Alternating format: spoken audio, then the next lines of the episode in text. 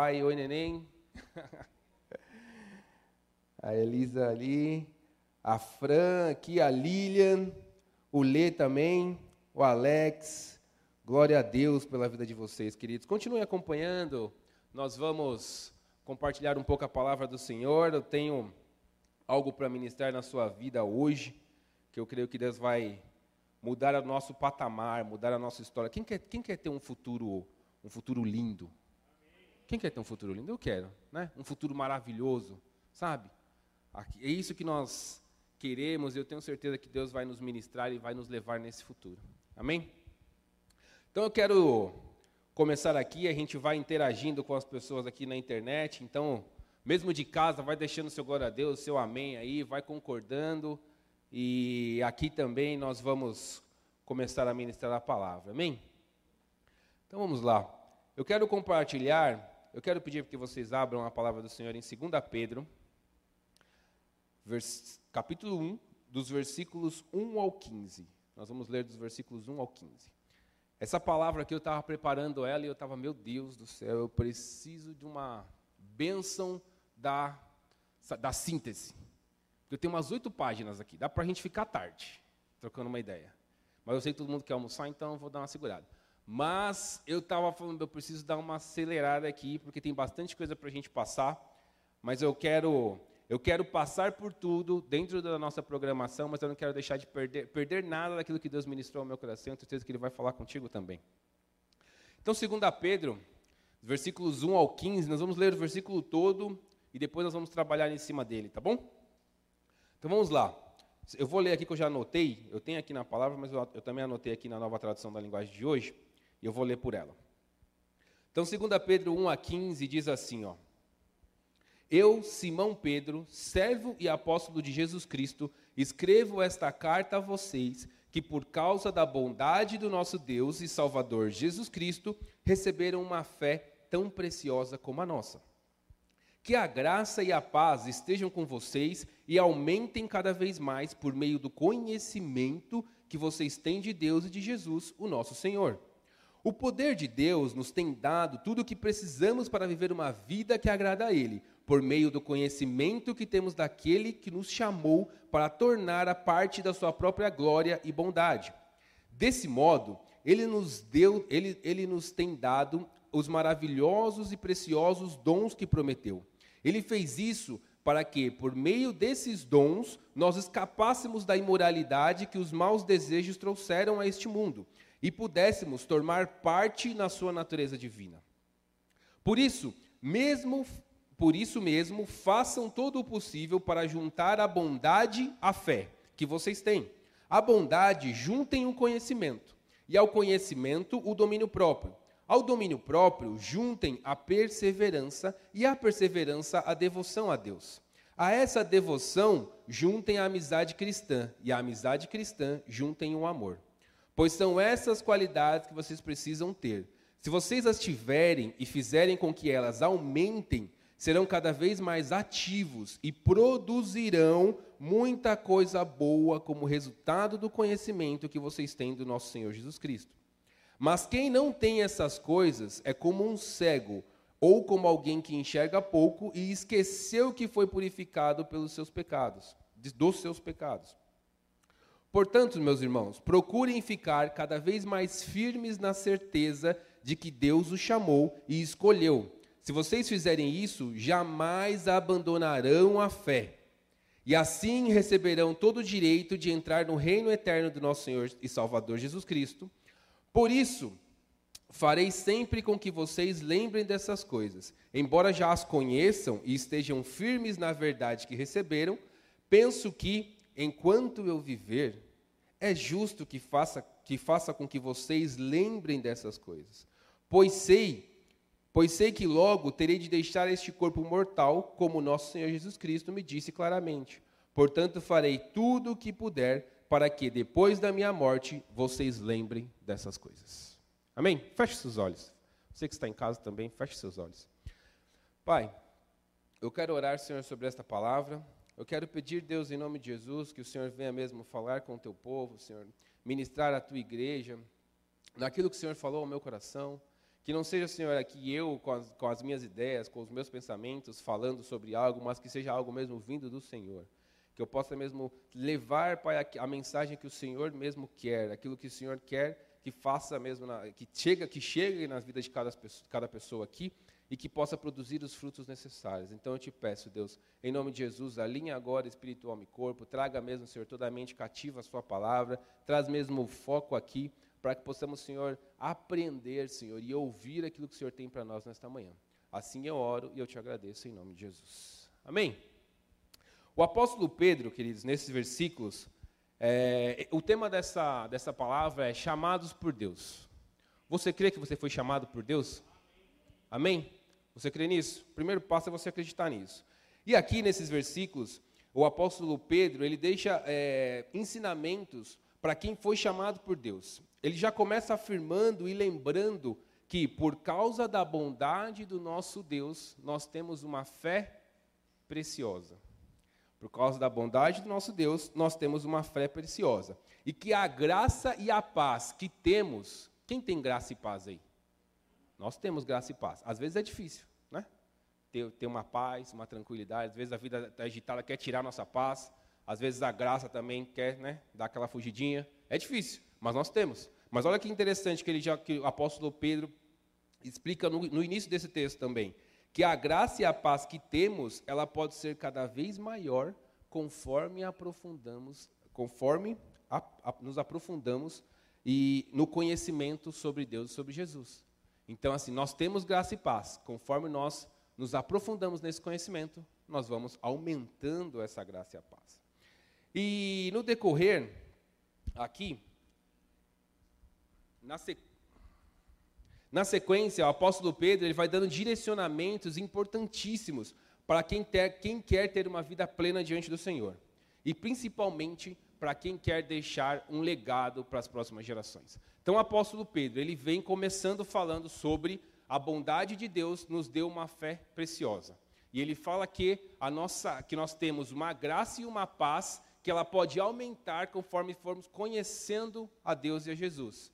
Depois ele te dá direcionamentos importantíssimos sobre como ter uma vida plena. E ele finaliza falando sobre você deixar um legado para as próximas gerações. Esse é o contexto que nós vamos trabalhar nesta manhã, sobre esse tópico. Vocês lembram que é deixar um legado?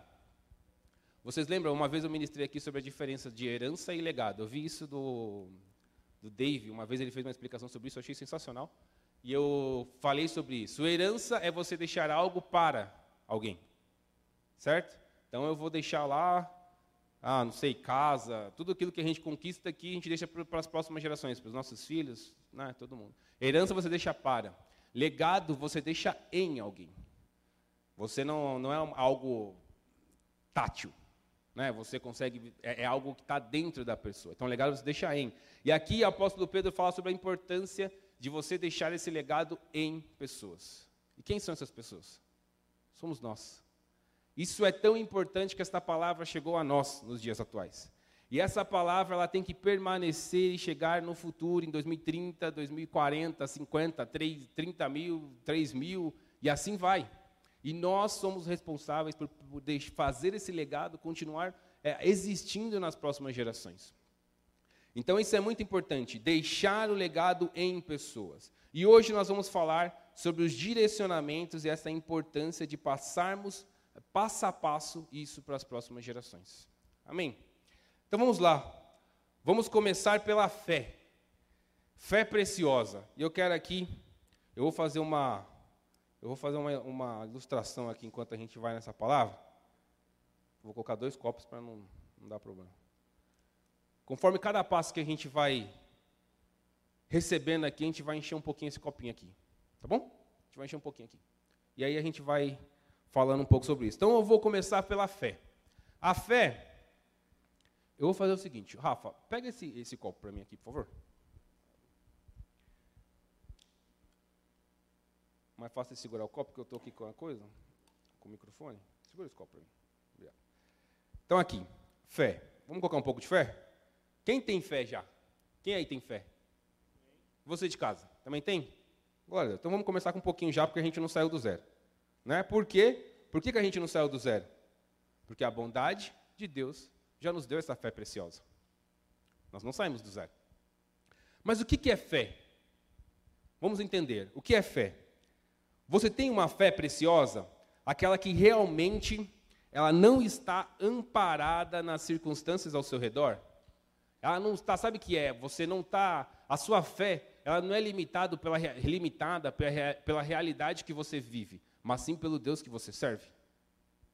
Você entende isso? Isso é, é, é o primeiro passo. Você não, a sua fé, você vê se tem fé ou não, porque é difícil. Não é, não é para os né? é, é fracos. Você está numa situação difícil, numa, numa circunstância complicada, e você ter fé que aquilo vai mudar. Fé é isso. É na dificuldade, você tem que, né, quando está tudo bom, não precisa, né, você precisa de fé, tá? Mas quando está tudo bom, normalmente a gente não lembra dela. Mas quando está na dificuldade, então fé é você estar na, na não, não, se, não se, se estruturar nas circunstâncias que você está, mas sim no Deus que você serve. Olha o que está escrito lá em Hebreus 11, 1. Hebreus 11, 1 diz assim, ó, a fé, eu, vou, eu tenho uma, uma série de versículos aqui, então eu vou citando, vou lendo, se você conseguir abrir aí, você vai abrindo só para a gente ir, ir, ir acelerando, tá? Mas Hebreus 11, 1 diz assim, a fé é a certeza de que vamos receber as coisas que esperamos e a prova de que existem coisas que não podemos ver. A fé é a certeza que vamos receber coisas que esperamos e a prova de que existem coisas que não podemos ver. Então, queridos, a fé é você continuar acreditando e agindo, mesmo que seja, mesmo que não seja algo existente agora. Então eu não, ah, eu não vejo agora, eu não sei como é que funciona agora, mas eu tenho fé. Eu vou continuar agindo. Eu vou continuar fazendo. Sabe? Ai, eu não vi ainda minha vida mudando.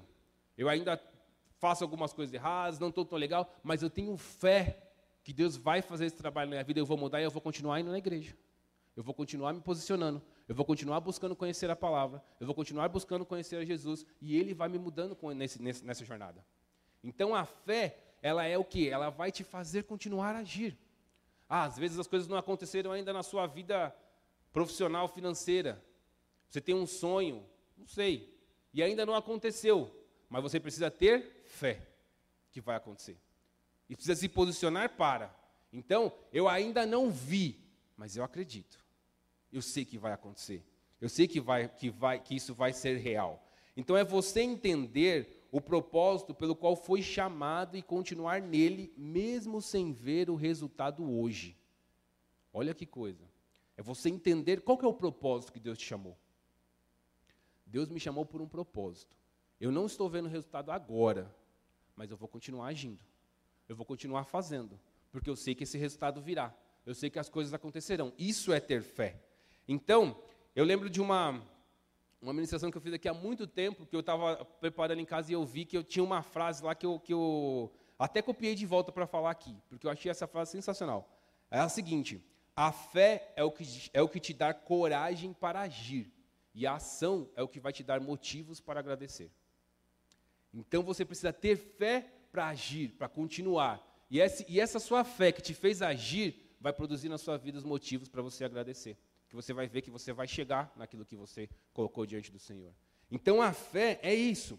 Hebreus 11, 6 diz assim: ó, sem fé ninguém pode agradar a Deus, porque quem vai a Ele precisa crer que Ele existe e que recompensa os que procuram conhecê-lo melhor. Então, você precisa entender que a fé é que vai mudar o seu patamar atual. A fé que vai mudar. Se você se dar por acreditado, se você não fizer por onde, você baixar a guarda, se prostrar, as coisas não vão acontecer. Se você não acreditar, sabe, Deus, Deus depois mais pra frente a gente vai falar sobre isso, mas Deus acredita tanto em você que Ele deu o seu filho por amor à sua vida. E por que muitas vezes nós mesmos não, não acreditamos na gente? Porque a gente não tem fé na gente naquilo que a gente pode fazer, naquilo que a gente pode mudar, o quanto Deus pode nos usar em favor do reino dele. Às vezes a gente se limita na ação, a gente limita a ação do Espírito Santo por falta de acreditar em nós, sendo que ele entregou seu filho por amor a nós. Então, você tem que entender aqui que a fé é o que vai fazer você mudar de patamar. Você conhecer a Deus e ter fé naquilo que ele tem para você é a chave. Tem que conhecer a Deus e ter fé naquilo que ele tem para você. Então, em quais áreas da sua vida você precisa fortalecer a sua fé? Pensa aí. Aqui a gente vai, eu vou fazer uma série de perguntas para a gente refletir. E foi coisas que eu fui refletindo também nessa palavra. Em quais áreas da sua vida você precisa fortalecer a sua fé? Às vezes a gente está tão bom em algumas coisas e outras nem tanto. Então, aonde a gente precisa fortalecer? Em um momento como o que estamos vivendo agora, muitos, muitos perdem a fé pelas circunstâncias. Por tudo que está acontecendo, por tudo que de, ruim, né? essa questão da pandemia, das vidas, emprego, a, a crise econômica, as pessoas chegam, chegam num limite de dificuldade que perdem a fé por essas circunstâncias. Mas o chamado que Deus tem para você hoje é manter a sua fé firme nele, mesmo que tudo possa é, aparecer, parecer contrário. É você se manter firme nele, sua fé nele, mesmo que agora você não veja o resultado. Mesmo que agora as coisas possam parecer contrário. Ele tem um caminho maravilhoso e próspero para a sua vida, seja em qual área for. Você precisa acreditar. Você precisa se apropriar disso, dessa fé. Em Romanos 10, 17, diz assim, ó. só voltando uma parte aqui antes de, de falar de Romanos 10. Nós temos que entender, queridos, que pela fé, como nós declaramos aqui agora na oração pelos enfermos, eu creio que Deus pode curar. Você crê que Deus pode pegar qualquer situação e mudar? Eu creio, eu tenho fé para isso. Mas se Ele quiser curar, Ele vai curar. Se Ele quiser libertar, Ele vai libertar. Se Ele quiser transformar, Ele vai transformar. A gente precisa ter fé para isso. E ao mesmo tempo, a gente tem que entender e ter fé para entender que nós precisamos entender que a resposta do Senhor, se a resposta do Senhor não for a cura, não for a libertação, não for uma coisa, Ele vai continuar sendo Deus. Ele vai continuar sendo Deus sobre nossas vidas. E Ele tem as, e, e Ele sabe das, Ele sabe das coisas. Né? Então nós temos que ter essa fé inabalável, que é difícil. Né? É difícil, mas é, é, nós precisamos trabalhar e ter essa fé inabalável. O Romanos 10 diz assim: Portanto, a fé vem por ouvir a mensagem, e a mensagem vem por meio da pregação a respeito de Cristo. A fé, ela vem por meio da ministração e da palavra a respeito de Cristo. Querido, se você para para ouvir a mensagem, para ouvir tudo aquilo que Jesus fez e o que faz nos dias atuais, certo? Então, o seu testemunho é extremamente importante para que produza fé nas pessoas. Para que as pessoas possam olhar e falar: olha o que Jesus está fazendo, e sejam fortalecidas em sua fé. Então é extremamente importante isso. É, coloquei aqui, ó, quando você escuta sobre tudo que Cristo fez e faz nos dias atuais, não tem como você não se encher de certeza. Você acreditar mais no que Ele colocou sobre você e acreditar mais em você. Quando você vê tudo aquilo que Jesus fez, tudo aquilo que Jesus faz, tudo que Ele pode fazer, você olha e fala: Meu, Ele ele é o mesmo Deus ontem, Ele é o mesmo Deus hoje, Ele é o mesmo Deus amanhã. Eu tenho fé e Ele vai mudar a minha história. Eu tenho fé, Ele vai mudar o meu futuro. Então, acreditar que Deus tem algo reservado para todos nós e por isso continuaremos persistindo no propósito, mesmo em meio a lutas, mesmo em meio às dificuldades. Nós precisamos continuar persistindo no propósito. Qual propósito o Senhor te chamou? Você, é você foi chamado por Deus. Deus tem um propósito pela, na sua vida aqui. E não entenda, queridos, que o seu propósito está apenas na igreja. Quando eu chego no culto domingo às 11 da manhã, eu starto o meu propósito. E quando ele acaba por volta da meia-dia e meia, uma hora, eu dou um pause. Não. Não é isso. O seu propósito, ele te persegue 24 por 7. Porque aonde você vai, as suas atitudes vão falar sobre o evangelho que você vive. Aonde você vai. E ali o seu propósito está sendo feito o seu propósito está sendo cumprido. Então você precisa ter fé para se manter posicionado, acreditando, evoluindo, mesmo quando o cenário for adverso.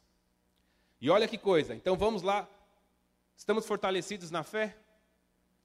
Nós estávamos com uma fé ali, entendendo aqui um pouco mais. Eu tenho um testemunho para te contar. Eu não ia contar hoje, a minha esposa pediu para contar hoje, mas eu não ia contar. Mas eu vou contar um testemunho para vocês. Eu ia segurar para falar mais para frente, mas na linha do fortalecer a nossa fé.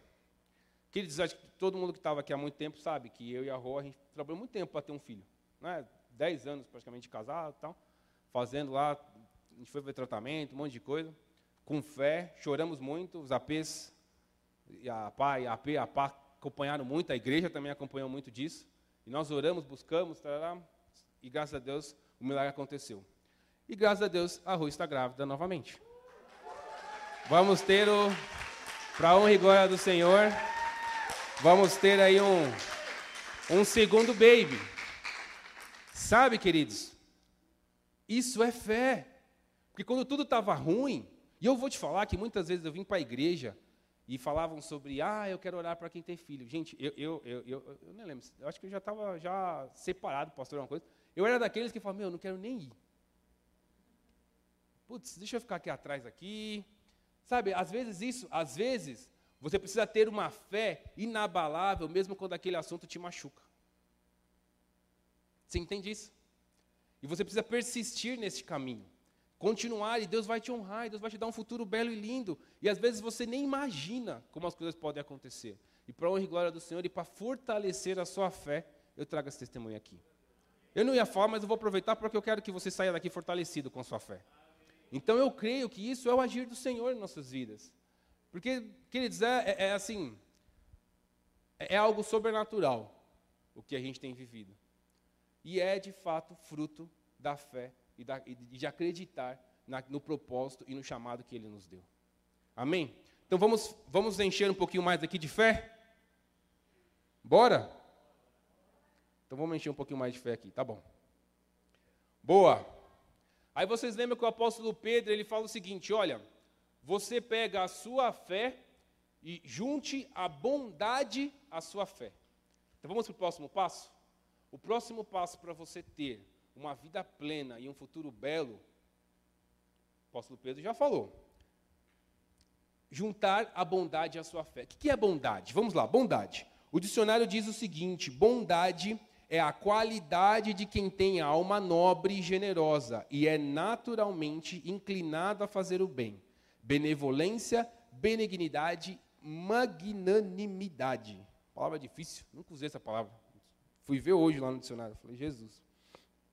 Magnanimidade. Então, bondade é você fazer o bem, você ser justo, você ser correto, você buscar é, colocar o outro em honra. Isso é bondade. Sabe, quando nós vemos, e você vai ver aqui, quando você passa por todas essas fases, todos esses passos, você vê as coisas se cumprindo em nossas vidas. E eu creio que eu vivo isso muitas vezes. Ah, você chegou no caminho perfeito. Não. Tenho muito para evoluir, tenho os meus erros também. Como eu sempre falo aqui, todos nós acertamos e erramos e temos que buscar fazer aquilo que é correto, aquilo que é certo. Então esse é o caminho, mas temos que persistir. Então a bondade, ele fala assim, olha que, olha que legal que está lá em, em Provérbios 11, 17. Olha o que está em Provérbios 11, 17. Quem age com bondade faz bem a si mesmo. Quem pratica a maldade acaba se prejudicando. Olha o ensinamento que o apóstolo Pedro traz para a gente. Ó, você tem fé, agora junta aí com a sua fé a bondade. Então é o seguinte: quando você age com bondade, você traz, faz bem a você, a si mesmo. Então, queridos, nós precisamos entender que eu preciso ser bom. Eu preciso refletir Cristo. Cristo é bom? Sim ou não? Sim. Então eu preciso refletir Cristo. Tenho fé e adiciono bondade. E olha o que está escrito em Efésios 6, eh, desculpa, Efésios 4, 32. Efésios 4, 32 diz assim: ó, sejam bondosos e compassivos uns para com os outros, perdoando-se mutuamente, assim como Deus os perdoou em Cristo. Olha aonde, olha a profundidade deste ensinamento e direcionamento que o apóstolo Pedro traz para a gente. Fé, já passamos por tudo que é fé. Bondade, olha que a gente chega aqui em Efésios. Seja o que, que é a bondade? Sejam bondosos e compassivos uns para com os outros, perdoando-se mutuamente, assim como Deus os perdoou em Cristo. Cristo, nós precisamos aprender a liberar perdão. O perdão é o que te segura muitas vezes de viver o futuro que Deus tem para você.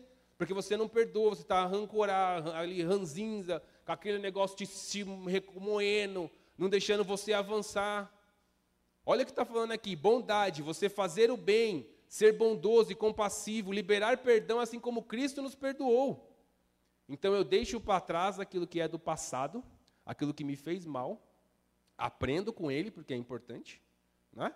no mínimo o que não fazer, você aprende. Então deixo para trás, perdoo, liberto, me liberto, e o fato de eu ser bondoso, perdoando, me libertando, faz bem para mim. Então vamos encher de bondade aqui os nossos corações? Vamos colocar isso? Vamos colocar aqui ó, uma, um pouco mais de bondade sobre nós. E aí, o apóstolo Pedro ele continua. Ele não para na bondade. Adicione a fé, adicione a bondade à sua fé. E aí ele continua e fala assim: adicione conhecimento à sua bondade. Olha lá, adicione conhecimento à sua bondade. O que, que é conhecimento? Conhecimento, segundo o dicionário, é aquilo que se sabe, se conhece sobre algo, alguém ou si próprio.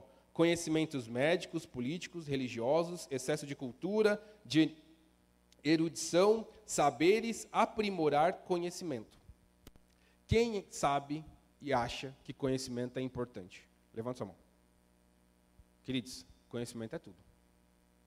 Conhecimento é tudo. Hoje nós estamos numa era de dados. Todo mundo, todo mundo aqui já deve ter ouvido falar de dados. Nossa, o que é dados? Dados, todo mundo fala de dados, informações, lei geral de proteção de dados, o meu CPF, tem até aquele comercial lá que o cara anda, ou oh, você não é o CPF 1, 2, 3, 4, 5, nome tal, mora na rua tal, RG. Ele, como é que você me conhece? Seus dados estão na nuvem. Então, todo mundo fala de dados. O que, que é isso? Conhecimento. Eu conheço tanto o Will, que eu sei que ah, ele vai ficar mais feliz se eu fizer assim. Você acha que eu quero, eu quero e, eu, e o fato de eu ter fé e ser bondoso, o que, que eu quero que ele fique? Feliz. O que, que eu vou fazer? Algo que deixe feliz. Conhecimento é isso. Olha que Provérbios 1, 7. Provérbios 1, 7 fala assim: ó, O temor do Senhor é o princípio do conhecimento. Os loucos desprezam a, a sabedoria e a instrução. Queridos, então assim, ó, base, degrau número um do conhecimento é o temor do Senhor. Você reconhecer quem Deus é.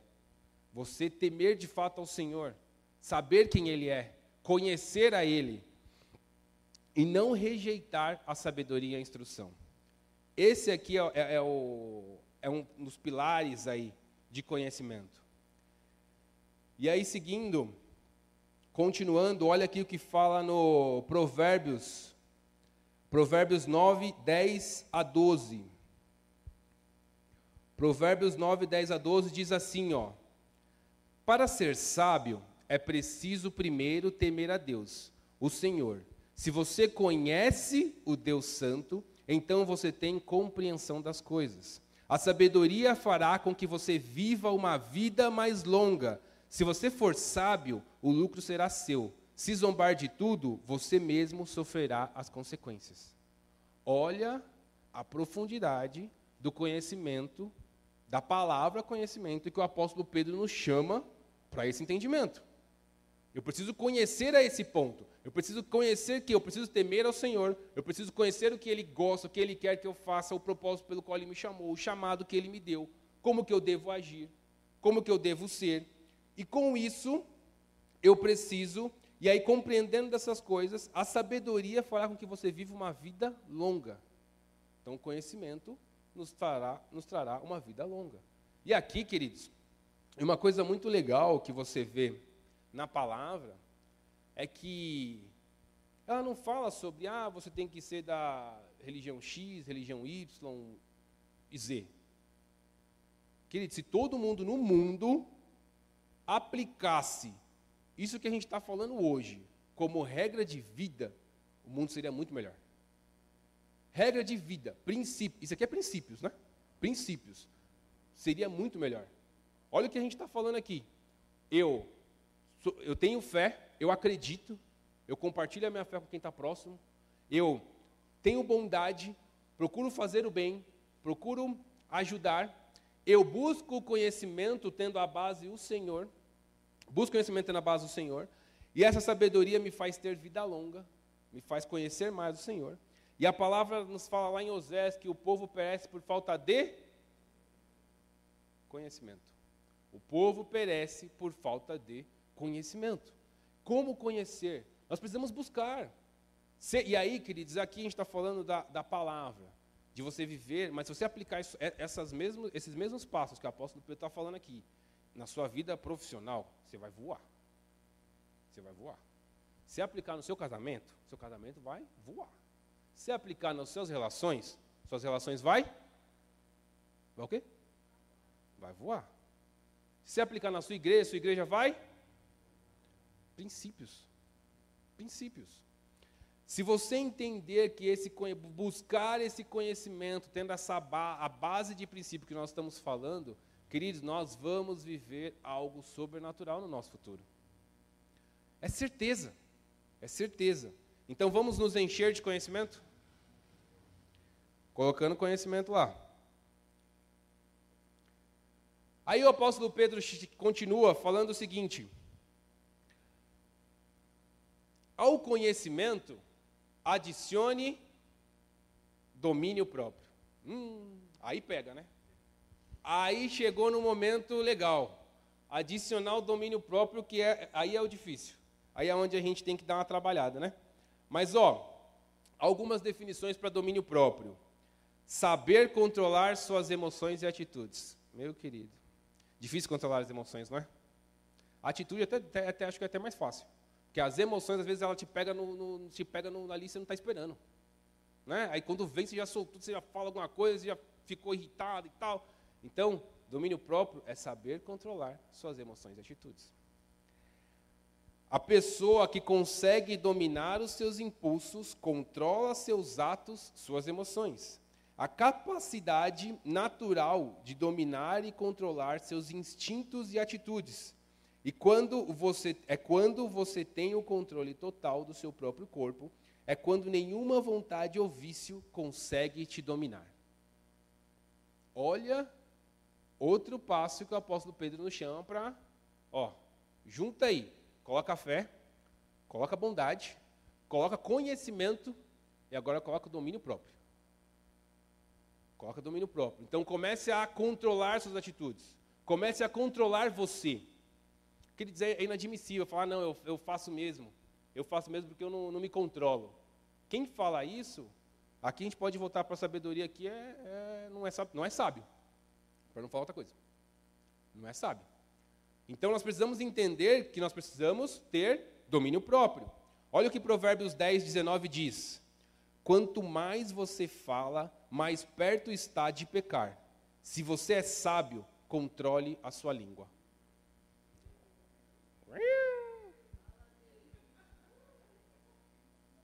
Quanto mais você fala, mais perto está de pecar. Se você é sábio, controle a sua língua. Se for aquele desenho vai fazer. Né?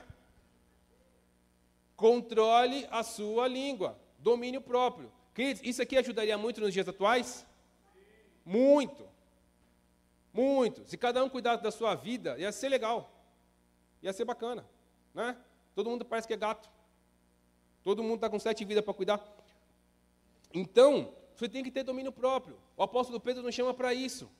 Nos chama para essa, essa camada de intensidade de relacionamento com Deus, onde eu tenho fé, eu tenho bondade, eu tenho conhecimento e eu domino quem eu sou. Eu domino as minhas atitudes. Eu tenho controle sobre a minha língua. Eu não saio falando mal do Y, do X. Aqueles tantas brigas bestas e às vezes a gente quebra relações, quebra amizades por coisas. Se eu tivesse ficado quietinho, tinha passado. Então aqui a gente está falando aqui, o apóstolo Pedro traz para a gente um manual de como viver melhor. Não é nem só como ter um futuro mais belo, é como no presente estar tá mais tranquilo. Então é isso que ele traz. Olha o que está lá em 1 Tessalonicenses 4. 1 Tessalonicenses 4 diz assim, ó, versículos 3 ao 8, nós vamos ler. 1 Tessalonicenses 4, 3 a 8 diz assim: O que Deus quer de vocês é isto, que sejam completamente dedicados a Ele e que fiquem livres da imoralidade, que cada um saiba viver com a sua esposa de um modo que agrade a Deus com todo respeito, e não com paixões sexuais baixas, como fazem os incrédulos que não conhecem a Deus. Nesse assunto, que ninguém prejudique o seu irmão, nem desrespeite os seus direitos, pois como nós já lhe dissemos, já, já lhe dissemos e avisamos, o Senhor castigará duramente os que fazem essas coisas. Deus não nos chamou para vivermos na imoralidade, mas para sermos completamente dedicados a Ele. Portanto, quem rejeita esse ensinamento não está rejeitando um ser humano, mas a Deus que dá a vocês o seu Espírito Santo. E aí? Domínio próprio. Olha o que fala. Você ter domínio sobre o seu corpo, sobre você. Você, o seu corpo é o templo do Espírito Santo.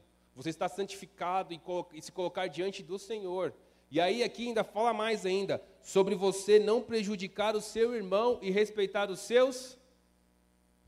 O que está falando aí na palavra? Cadê? Está aqui? Não. Eu vou falar. Os seus direitos. Querido, como uma galera entra numas discussões por opiniões. E sabe que, que sabe por que se chama opinião? Porque cada um pode ter uma. Então, é o princípio de domínio próprio é eu entender que a Stephanie tem o direito de ter as opiniões dela e eu não preciso falar mal, sair matando, cancelando. Agora está na hora. Eu nem sei é cancelar na internet, na verdade, só escuto os outros falar, mas eu não entendi até hoje como é que funciona esse negócio. Mas é, cancelar ela aí na, no Instagram, né? Não sei como é que funciona, mas vai, vamos imaginar aí começar, porque ela tem uma opinião diferente da minha. Olha o que o apóstolo Pedro nos chama a refletir. Tenho fé, tenho bondade, tenho conhecimento. Eu tenho um domínio próprio que me faz fechar a minha boca quando precisa fechar. Eu tenho um domínio, o domínio próprio que respeita o meu corpo e respeita aquilo que Deus me chamou. E eu tenho um domínio próprio que respeita o meu irmão. Forte, né? Eu tenho um domínio próprio que respeita o meu irmão. Será que, será que a gente teria tantas brigas como nós temos nos dias atuais? Se a gente vivesse esses princípios? Não, não teríamos. A gente tem tantas brigas porque a gente quebra princípios. Porque a gente quebra os ensinamentos. Muitas vezes a gente conhece, mas não pratica. E aí não adianta. Olha lá, para seguindo aqui para finalizar o domínio próprio. Efésios 4, 26. Diz assim, ó. Se vocês ficarem com raiva, não deixem que isso faça com que pequem. E não fiquem o dia inteiro com raiva. Não deem ao diabo oportunidade para tentar vocês. Quem roubava, não roube mais. Porém, comece a trabalhar a fim de viver honestamente e poder ajudar os pobres. Não digam palavras que fazem mal aos outros, mas usem apenas palavras boas que ajudam os outros a crescer na fé e a conseguir o que necessitam, para que as coisas que vocês dizem façam bem aos que ouvem. Olha essa profundidade de domínio. Aqui, não você ficar com raiva. Eu, tenho, eu, eu, eu preciso trabalhar nisso aí, de ficar com raiva, porque eu fico quieto. Eu, eu sou arroz, sabe? Eu estou num processo.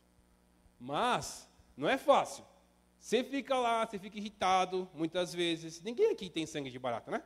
no trabalho, no, no trânsito tal. você tem um monte de situações para você, para, como, como diz o Racionais, testar sua fé.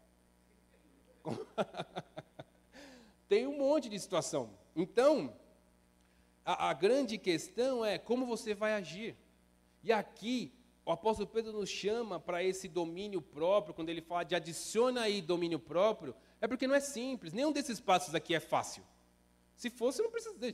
Estava todo mundo, não, não precisava ter, né? Quem busca e quem não busca. Estava todo mundo fazendo. É para quem quer pagar um preço. Mas quem vai pagar um preço e é investimento. Quanto mais você paga e planta, mais você colhe. É padrão. Lei normal. Então, nós precisamos entender que a gente é, precisa agir com esse domínio próprio, com essa intensidade, de fazer o bem para as pessoas, palavras que ajudem. Muitas vezes a pessoa está super contente lá com alguma coisa e você traz uma palavra que joga a pessoa para baixo. O que, que é isso? Você acha que Cristo faria um negócio desse? Você acha que ele traria esse tipo de, de situação? O Alex vem conversar comigo super contente com alguma coisa, ou eu vou lá e falo alguma coisa para ele que, meu, jogo ele para baixo. Não! Eu tenho que ser para ele alguém que potencialize a fé que já existe nele e que o leve a um patamar que ele não vive hoje. Esse é o nosso chamado. Essa é a, o que Deus quer que nós façamos aonde nós estivermos. Então, eu ter domínio sobre as minhas atitudes, ele conversa com o chamado pelo qual Deus tem para nós. Amém? Vamos colocar domínio próprio aí também? Estamos precisando, né? Aqui, se tivesse mais um copo aqui, eu ia colocar mais. Porque o domínio próprio precisa, né? Somente não da boca. Não da boca é legal, hein? Trabalha isso aí. Trabalha esse da boca aí que vai ficar bacana. Perseverança. Aí, o apóstolo Pedro segue. Adicionou a fé. Adicionou a bondade. Adicionou o conhecimento. Adicionou o domínio próprio. Adiciona aí agora a perseverança. Para ficar legal. Né? Adiciona a perseverança agora. Que, que é perseverança? Qualidade de quem persevera. Pertinência. Constância. Você seguir. Continuidade. Isso é perseverança. Provérbios 25, 15 diz assim: ó, A paciência convence até as autoridades, a perseverança pode vencer qualquer dificuldade. Olha que isso, está na palavra. E não está escrito aqui só para você ficar feliz, não, porque acontece. Pode acreditar, ter fé que vai acontecer. A paciência convence até as autoridades, a perseverança pode vencer qualquer dificuldade. Significa o seguinte: você está naquela situação difícil que você não entende o porquê, não sabe o que está acontecendo, quando vai acabar, tenha perseverança aí que você vai vencer essa dificuldade. Siga esse espaço que a gente está falando aqui, que você vai sair do outro lado muito melhor do que quando você entrou. Eu já passei por momentos difíceis nessa, nessa vida aqui. Eu tenho 36 anos, mas já passei uns, uns perrengues legal aí. E queridos, e ó, tudo passou. Tudo passou. Só tem que ter o quê? Eu lembro que uma vez o, o profeta Maurício, uma vez estava passando por uma situação bem, bem complicada mesmo. Eu e a Rô. E aí, é, eu lembro que o profeta Maurício falou assim, meu, no deserto, essa frase, essa frase que ele falou me marcou. Ele falou assim, ó, no deserto não murmure. No deserto não murmure. Só passa. Passa por ele, aprenda, evolua, cara, seja transformado, saia dali melhor, mas não murmure. Então, queridos, a perseverança é esse poder de aguentar, de ser resiliente. Sabe aquelas bolinhas de apertar que você aperta e quando solta ela volta ao normal? É isso. É de fácil? Não. Pergunta para a bolinha, que ela não fala. Não é apertar a bolinha ali e soltar, não é legal. Mas é o nosso chamado. Nós sermos resilientes, nós sermos perseverantes, continuar, não parar, não retroceder. Romanos 5, 3 a 5. Eu vou ler aqui na NVI, mas está na NTLH aqui, né? Mas nem Cris não. Na, na NVI diz assim, ó. Não só isso, mas também nos gloriamos nas tribulações, porque sabemos que a tribulação produz perseverança. A perseverança, um caráter aprovado. E o caráter aprovado, esperança. E a esperança não nos decepciona, porque Deus derramou o seu amor em nossos corações por meio do Espírito Santo que ele nos concedeu. Olha essa palavra. Na tribulação, na tribulação, tá fácil a vida aí? Tá fácil para vocês? Está tranquilo? Não tem dificuldade nenhuma aí para passar? Tem, todos nós temos. Mas na tribulação, a tribulação, o que, ela produz? Perseverança. Eu tenho que continuar acreditando. Eu tenho que praticar a minha fé. Aplicar a fé que eu tenho. Eu tenho que continuar praticando. E a perseverança vai, vai colocar em mim o quê? Um caráter aprovado. Deus vai olhar para você e falar assim: olha, olha esse meu filho aqui, olha essa minha filha. Uau! Mesmo com todo esse cenário, toda essa dificuldade, olha como persistiu, como continuou, como me buscou, como buscou conhecimento perante a minha face, como dobrou seus joelhos mesmo nos dias mais difíceis, mas não abandonou a minha presença. Vem cá, vem para o futuro lindo que eu tenho para a sua vida. É isso. É só questão de tempo e posicionamento. E segurar, né? Que não é fácil ficar, passar. Mas lembre disso, no deserto não murmure. Então nós precisamos colocar o quê? Ter um caráter aprovado. A perseverança vai produzir em nós um caráter aprovado. Esse caráter aprovado vai produzir o quê? Esperança. E a esperança não nos decepciona. Porque a nossa esperança está onde? Em Cristo Jesus. Sabe por que a nossa esperança não nos decepciona? Essa palavra aqui nos garante. Porque Cristo não vai te decepcionar nunca. Cristo, Ele não vai te decepcionar, Ele não vai te abandonar, Ele não vai te deixar para trás, Ele não, não esqueceu quem você é. Pode ser a situação mais difícil que você esteja vivendo agora. Pode ser a mais difícil da sua vida. Saiba que Cristo não te abandona. E Ele não te abandonou. Ele está contigo e vai te dar a mão e você vai passar por isso. Você vai viver algo belo que Ele tem para a sua vida. Então saiba que é isso. A esperança, ela nos traz, ela não nos decepciona, porque a nossa esperança é Cristo Jesus. Então vamos colocar perseverança aqui. Vou colocar um pouquinho mais de perseverança. Foi. Aí da perseverança, vou dar uma acelerada aqui, mas da perseverança, ele vem para onde? Adicione na a perseverança, adicione devoção a Deus. Devoção a Deus. Dicionário. Devoção. Referência, adoração e serviço prestado a Jeová Deus com lealdade à sua soberania universal. Então, devoção a Deus é você ter a referência da sua vida em Cristo Jesus. É você prestar culto, você prestar adoração a Ele e somente a Ele. Você saber quem Ele é, sabe, tudo aquilo que Ele fez.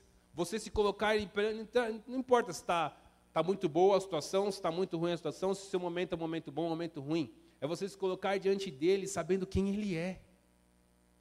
Isso é a devoção a Deus. Olha lá em 1 Timóteo 4, 8 a 10. Devoção a Deus é, é, é necessário e você vai produzir até conhecimento. Mas 1 Timóteo 4, 8 a 10 diz assim, ó.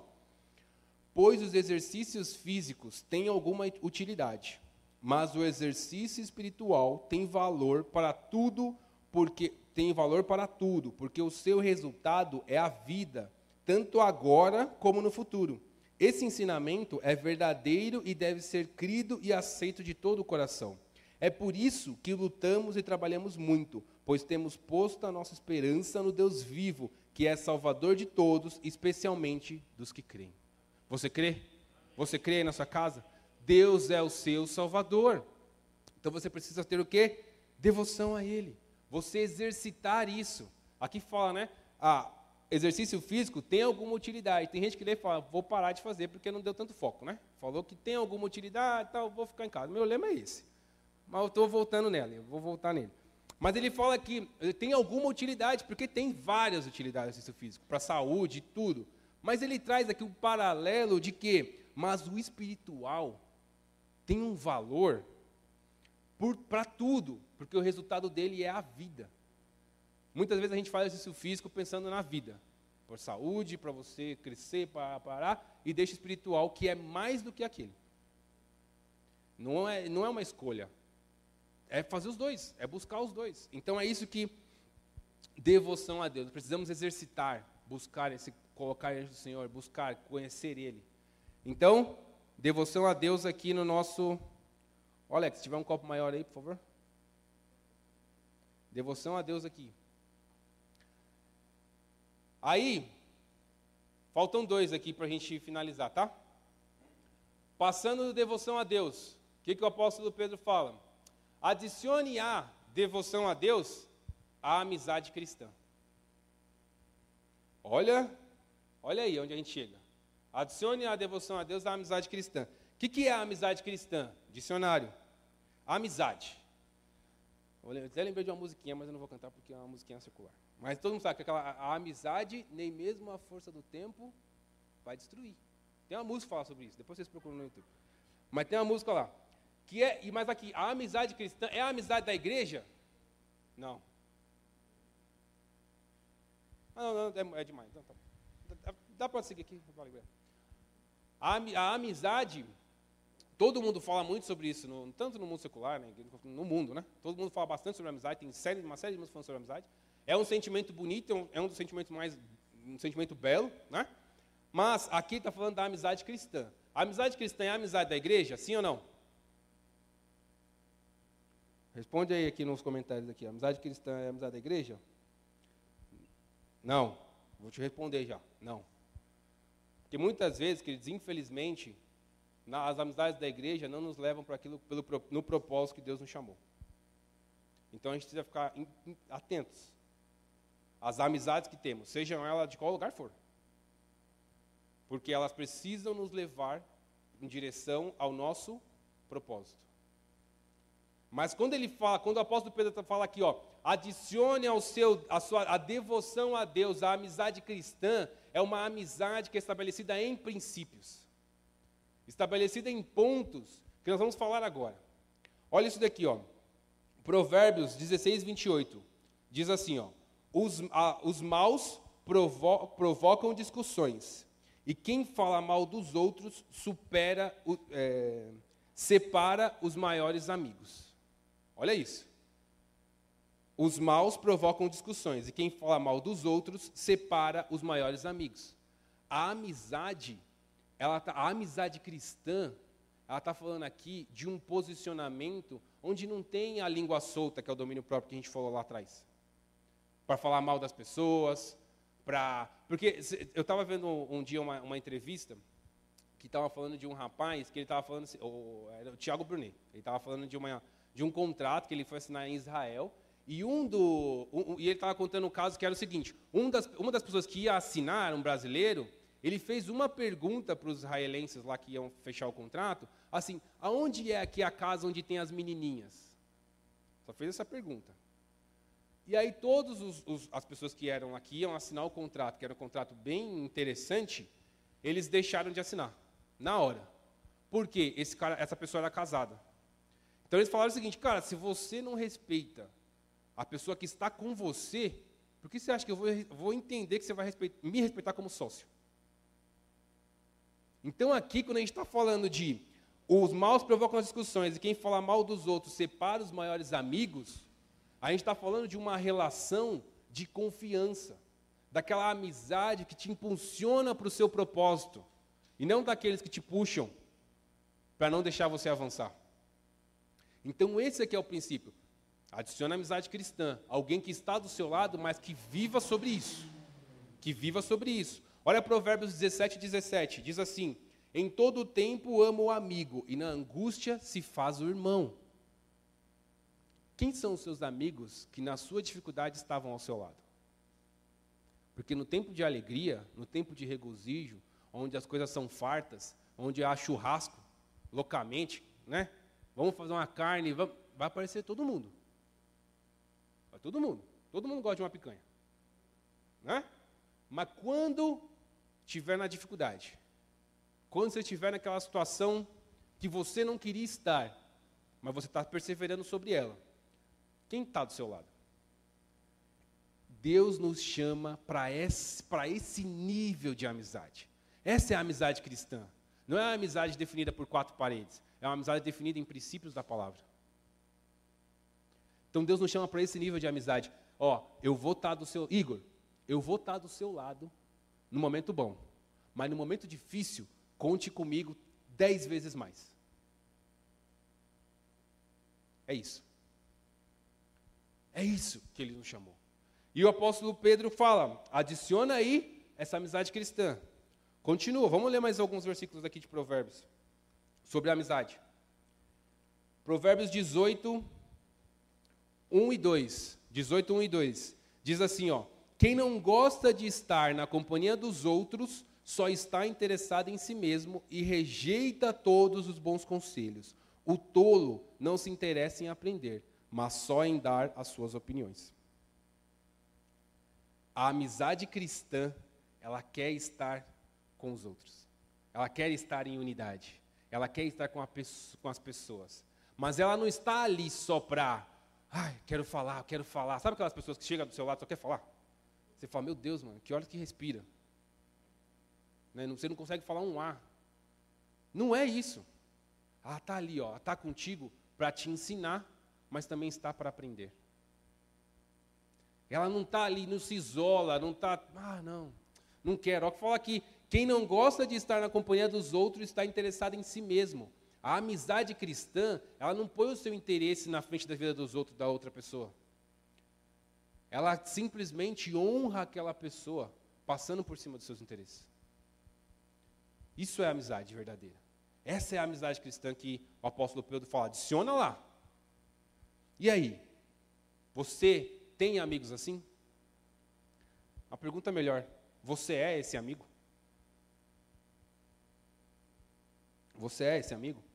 Olha que Provérbios 18, 24 diz: Algumas amizades não duram nada, mas um verdadeiro amigo é mais chegado que um irmão.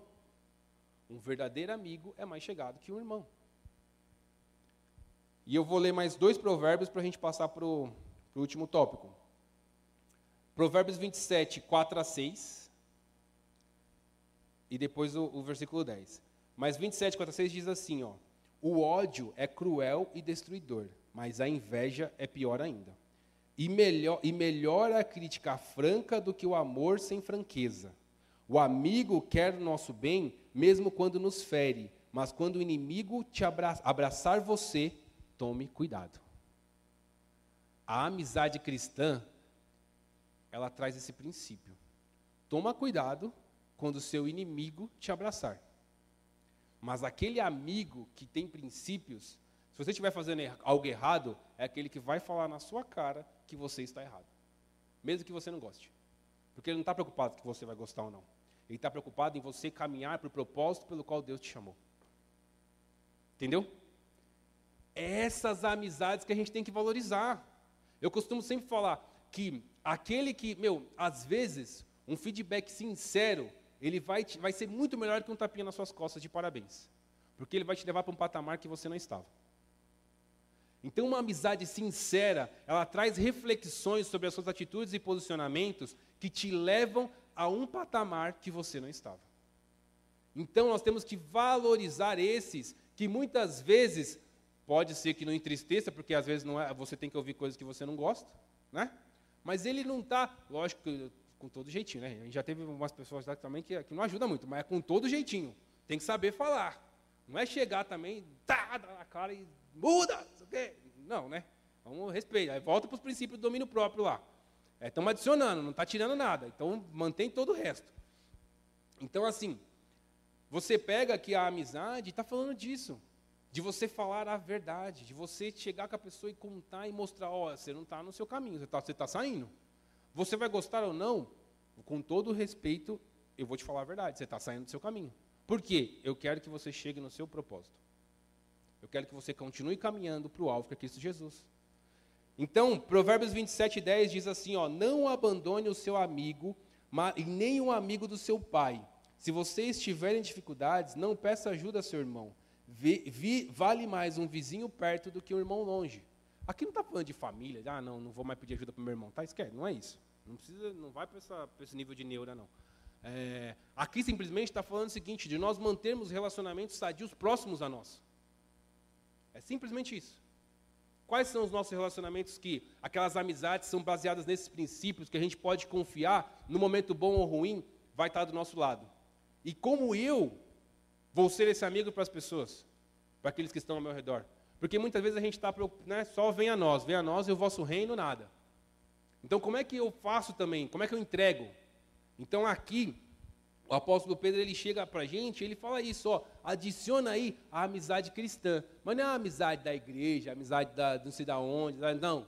É uma amizade com, esse, com princípios. Uma amizade que vai te fazer evoluir. E por último, ele fala o seguinte: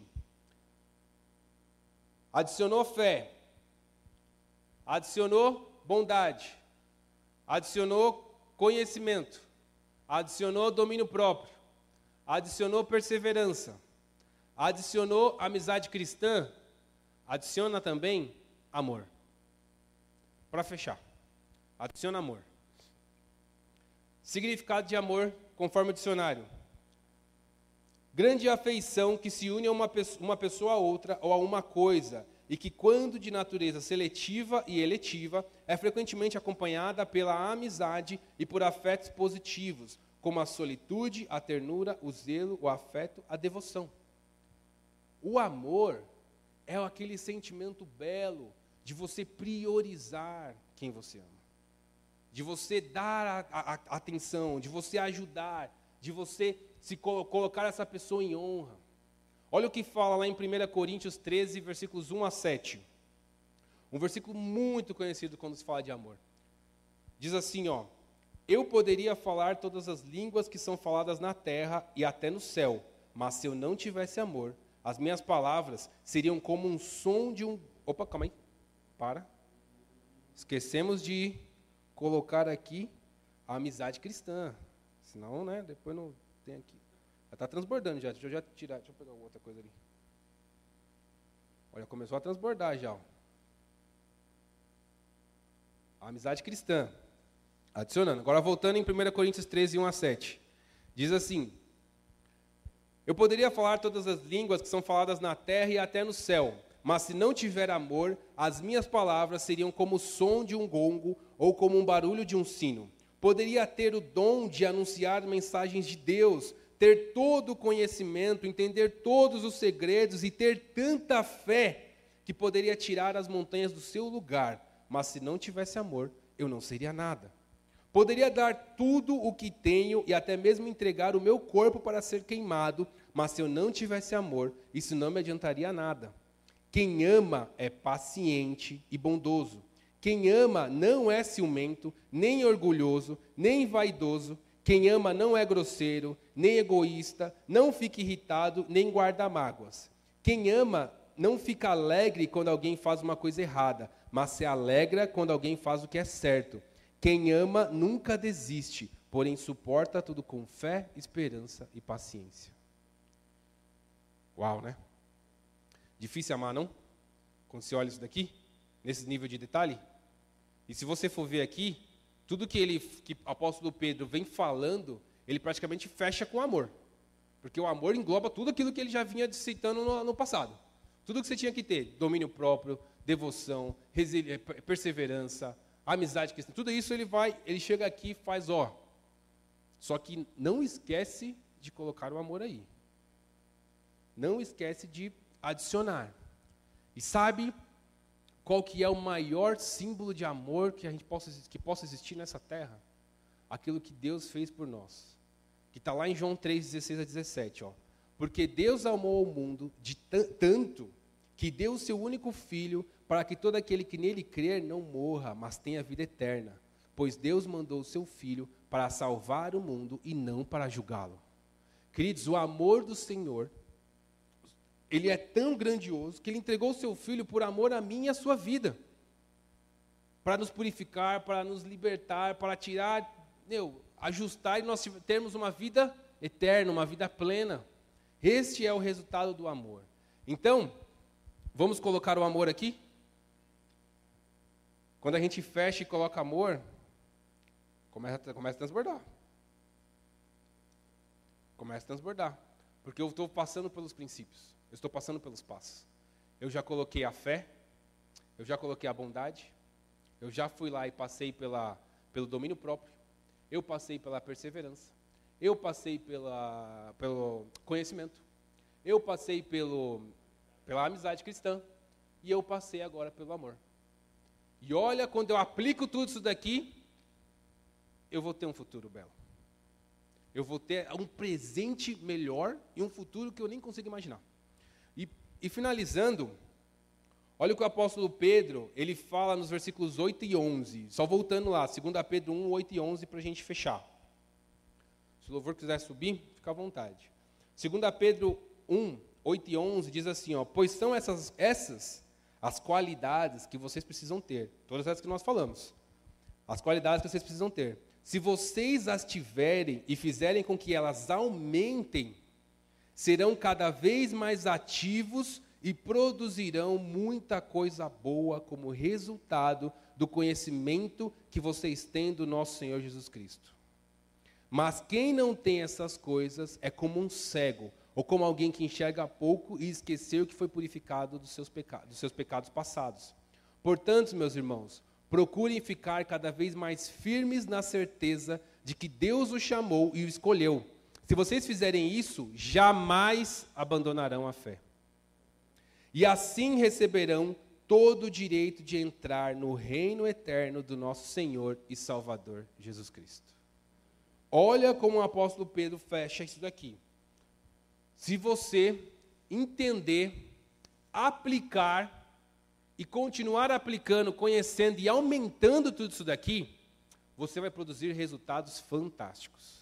Quem quer resultados fantásticos? Eu quero, em todas as áreas da minha vida. Eu quero ter resultados fantásticos. Então, nós precisamos entender que eu preciso o quê? Aplicar.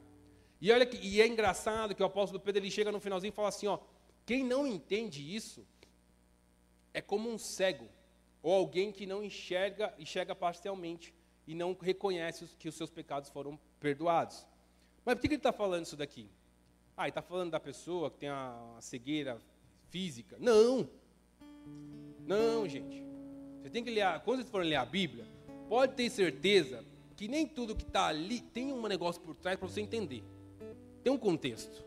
Porque está falando aqui de, do cego que não, que não, que, ou que enxerga parcialmente, não é sobre você sobre a cegueira física, mas sim sobre você saber de onde você veio, quem te libertou, quem pagou um preço na cruz, e você olhar e simplesmente saber qual é o seu futuro. Você olhar no seu futuro e falar, eu quero viver lá. Eu quero viver lá.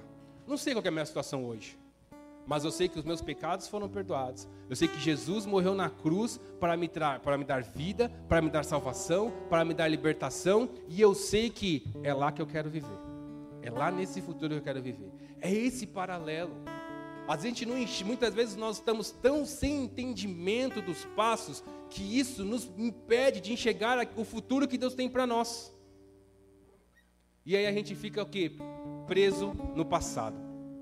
Eu fico preso nos meus erros, preso nos meus pecados, preso em tudo aquilo que eu fiz que não foi correto, que não me levou aonde eu queria estar.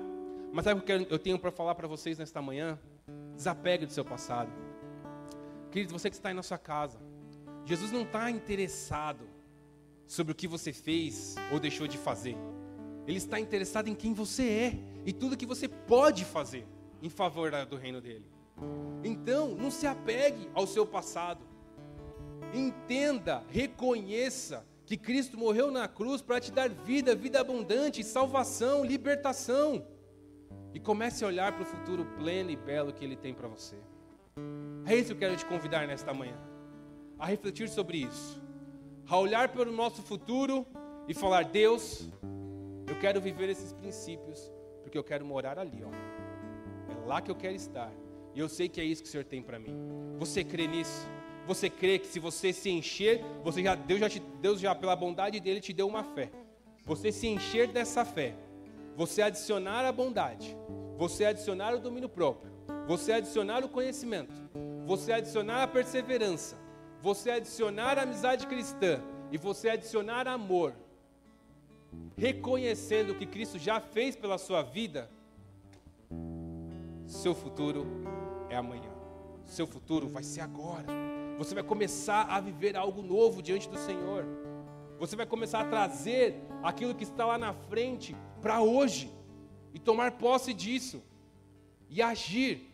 Lembra que a gente falou? A fé vai te dar coragem para agir e a ação vai te dar motivos para agradecer. Então eu quero te convidar com esta palavra que você fique em pé, você que está na sua casa, sabe, faça esse esse resumo de tudo que nós falamos aqui, encha o seu coração de fé para que você tenha atitudes que te levem a esse propósito, que te levem nesse caminho. Porque eu tenho certeza que você vai viver nesse futuro e vai ter muitos motivos para agradecer. Você foi chamado por Deus para viver uma vida de fé, bondade, conhecimento, domínio próprio, perseverança, devoção a Deus, com amizade cristã e amor. Seus pecados foram perdoados lá na cruz. E já está na hora de se apropriar desta palavra para agir e viver o que Deus tem para você. Sabe? Olhe para o seu futuro. Olhe para o seu futuro agora. Feche os seus olhos aí. Pensa no seu futuro. Pense em algo que Deus tem para você, em todos os âmbitos: ministerial, profissional, familiar, financeiro, todos os, todas as áreas. Pensa aí, planeje, joga lá na frente. Olha para Ele. Você que está em casa aí também, olha para o seu futuro, pensa nele, imagina. Não é o que você vive hoje. Pode ser que hoje seja totalmente o contrário. Pode ser que hoje seja um momento de dificuldade, mas você vai olhar para o seu futuro e você vai ver algo belo que Deus tem para você. Você vai ver algo maravilhoso que Deus tem para você. E você vai ver que quando você agir com esses passos que o apóstolo Pedro nos direcionou, você vai viver esse futuro maravilhoso. Você vai viver isso. Então, olhe para o seu futuro e tome hoje a decisão de caminhar para Ele. Está vendo Ele aí? Tome a decisão com você agora. Fala, Deus, não importa o que eu esteja passando. Não importa a dificuldade que eu esteja agora. Não importa quão difíceis sejam as situações. O quão, Senhor, o quão para trás eu comecei nessa corrida. Não importa, Senhor. Hoje eu olho para o meu futuro e eu quero começar a tomar decisões para eu caminhar para Ele, caminhar em direção daquilo que o Senhor tem para a minha vida. Olha aí, você e Deus. Coloque aí diante do Senhor.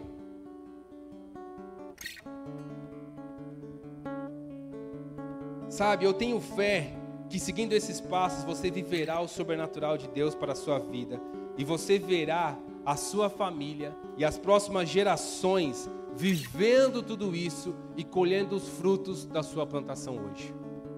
Quando o, apóstolo Paulo, quando o apóstolo Pedro fala de, olha, a importância de deixar para as próximas gerações, é porque nós temos essa responsabilidade de compartilharmos o Evangelho, compartilharmos esses princípios, compartilharmos os nossos sonhos, o nosso futuro, planejarmos, caminharmos para Ele e, e, e colocarmos aqueles que estão ao nosso redor para ir juntos. Porque algumas coisas nós vamos colher em vida, muitas coisas nós vamos viver e colher aqui e outras coisas, as nossas famílias, nossas próximas gerações vão poder colher desse fruto. Então o que o apóstolo Pedro nos chama nesse versículo, nesse capítulo, nesse versículo que nós lemos, é para esse nível de entendimento. É para esse nível de sabedoria. De você fazer aquilo que é o correto, aquilo que agrada ao coração de Deus, aquilo que está alinhado com a vontade dele, então eu quero te pedir que você comece a orar aí. Comece a orar aí pelo seu futuro, comece a orar aí pela sua família, pelas suas gerações, pelos seus. Sabe, querido, nós temos essa responsabilidade de levar essa palavra, não deixar que essa palavra morra, não deixar que essa palavra cesse, mas que ela produza efeito nos corações de todos aqueles que estão ao nosso redor. Seja esse amigo que leve a boa que leve as boas novas que leva essa oportunidade de vida, que leva esse incentivo para caminhar em direção àquilo que Deus tem. Oh Senhor, em nome de Jesus, Deus, nós queremos, Pai, colocar nossas vidas, Senhor, diante de Ti nesta manhã. Nós queremos, Pai, clamar, Deus, que em nome de Jesus o Senhor venha nos ajudar, Senhor, nos ajudar a viver sobre esse propósito, a viver sobre esses passos todo esse direcionamento, Senhor, de termos uma fé, que nós já temos uma fé preciosa, que é oriunda, Senhor, da Sua bondade para as nossas vidas. Pai, que nós possamos adicionar a bondade a esta fé, que nós possamos, Deus, adicionar, Pai, a devoção a Ti, a esta bondade, que possamos, Deus, adicionar o conhecimento a esta devoção, que possamos adicionar a perseverança a este conhecimento que possamos, Deus, adicionar, Pai, o domínio próprio a este conhecimento, a esta, a esta perseverança. Que possamos, Deus, em nome de Jesus, adicionar, Pai, a amizade cristã ao domínio próprio. E que possamos, Senhor, em nome de Jesus, adicionar o amor para transbordarmos, Deus, literalmente em todas as áreas, em todos aqueles que estão ao nosso redor, transbordarmos com a tua presença, com a tua unção e tudo aquilo que o Senhor tem derramado sobre nós. Nos ajuda, Senhor, a vivermos, Pai, independentemente do cenário atual, mas que possamos olhar para o futuro que o Senhor tem para nós e caminharmos em direção a Ele. Pai, passaremos por situações difíceis, passaremos, Deus a tua palavra, em momento algum, nos garante, Deus, que nós não passaremos por aflições, que nós não passaremos por situações complicadas, que nós não teremos, Senhor, tristeza. A Sua palavra não nos garante isso, mas, ela nos garante que em todo o tempo o Senhor estará conosco, o Senhor nos dará a Tua mão para nos ajudar nesta caminhada. Essa palavra nos garante isso, Pai. Nós passaremos sim pela aflição, mas que o Senhor Deus já tem vencido o mundo. O Senhor já venceu o mundo, o Senhor vai nos caminhar para vivermos no futuro lindo e belo que o Senhor tem para nós. Oh, em nome de Jesus, Pai.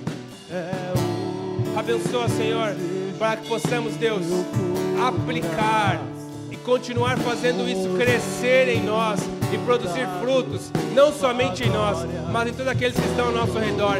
E que essa palavra, Pai, possa passar em gerações. Que quando nós, Senhor, não estivermos mais aqui nesta terra, que essa palavra seja falada com esses princípios e as próximas gerações possam levar este conhecimento e esse manual da vida humana. Assim nós clamamos, Pai. Em nome de Jesus, nos ajuda, Pai, e nos leva a este lugar. Senhor, o Senhor conhece cada coração aqui, cada coração nas suas casas. O Senhor sabe, Pai, as dores, as dificuldades, os sentimentos, os problemas, tudo que cada um tem passado. Então, Pai, visita agora de uma forma sobrenatural cada um e trabalha, Senhor, na área que eles precisam para que eles possam, Deus, aprender e evoluir em cima desses, desses passos, desses direcionamentos, e que eles possam, Pai, começar a colher a mudança de patamar que o Senhor tem para as nossas vidas.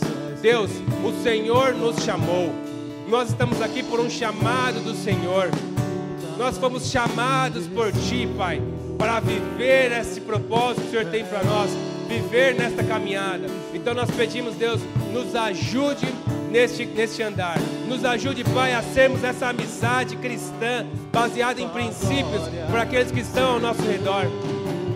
Que não apenas, Senhor, queiramos ser, nos ter amigos assim, mas que possamos, Senhor, nos ofertar como amigos assim, que conduzem para a Tua presença. Assim nós oramos, Deus. Toca cada um agora, cada um no seu coração, toca nos corações toca nas famílias. Colhe, Senhor, aqueles que estão chorando, aqueles, Senhor, que agora estão em prantos por alguma situação. Que o Senhor venha abraçar agora, que o Senhor venha compartilhar o futuro que o Senhor tem para esta pessoa. Às vezes, Pai, tem pessoas aqui que não, tem, não estão conseguindo ter a capacidade de pensar num futuro, dadas as situações que estão vivendo agora. Mas que haja agora o abraço do Senhor, e com esse abraço venha um abrir de uma visão espiritual para aquilo que o Senhor tem de futuro para essas pessoas. Oh Pai, assim eu oro. E eu te agradeço, Deus, em nome de Jesus.